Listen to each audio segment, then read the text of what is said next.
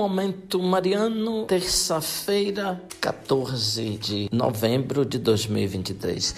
Querido irmão, querida irmã, que bom estarmos juntos para mais um Momento Mariano. Aqui fala Dom Josafá Menezes da Silva, arcebispo metropolitano de Vitória da Conquista. Agradeço a sua companhia. Hoje, terça-feira, 14 de novembro de 2023 e trago para a sua meditação o 21 trecho de uma homilia de um autor do século II, a penitência de um coração sincero. Enquanto estamos aqui na terra, façamos penitência. Com efeito, somos argila na mão do artífice. Se o oleiro, tendo feito um vaso e em suas mãos este se entorta, ou quebra, de novo torna a fazê-lo. Se, porém, se decidiu a pô-lo no forno, nada mais há que fazer. Assim também nós, enquanto estamos no mundo e temos tempo, façamos de coração penitência pelos pecados cometidos para sermos salvos pelo Senhor porque depois de sairmos do mundo já não mais podemos reconhecer os nossos pecados nem fazer penitência.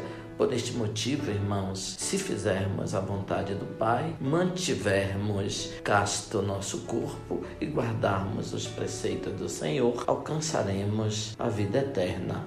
O Senhor disse no Evangelho: Se não fordes fiéis no pouco, quem vos confiará o muito. E ninguém venha dizer que a carne não será julgada nem ressurgirá. Confessai em que fostes salvos, em que recobrastes a vista, se não foi vivendo ainda nesta carne. Convém-nos, portanto, proteger a carne como templo de Deus, tal qual fostes chamados no corpo, assim no corpo ireis. Cristo Senhor, que nos salvou, era antes só espírito e fez-se carne, e assim nos chamou. Do mesmo modo, também nós receberemos a recompensa neste corpo. Amemos-nos, pois, uns aos outros para entrarmos todos no reino de Deus. Enquanto temos tempo de ser curados, entreguemos-nos a Deus médico, dando-lhe a paga. Que paga a penitência brotada de um coração sincero. Com efeito, ele prevê todas as coisas e conhece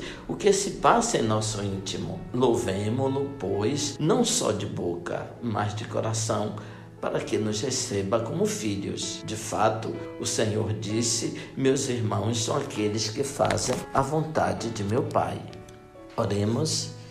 Deus de poder e misericórdia, afastai de nós todo obstáculo para que, inteiramente disponíveis, nos dediquemos ao vosso serviço. Por nosso Senhor Jesus Cristo, vosso Filho, na unidade do Espírito Santo. Amém. Abençoe-vos, Deus Todo-Poderoso, Pai, Filho, Espírito Santo. Amém. Ouvinte, louvado seja nosso Senhor Jesus Cristo, para sempre seja louvado.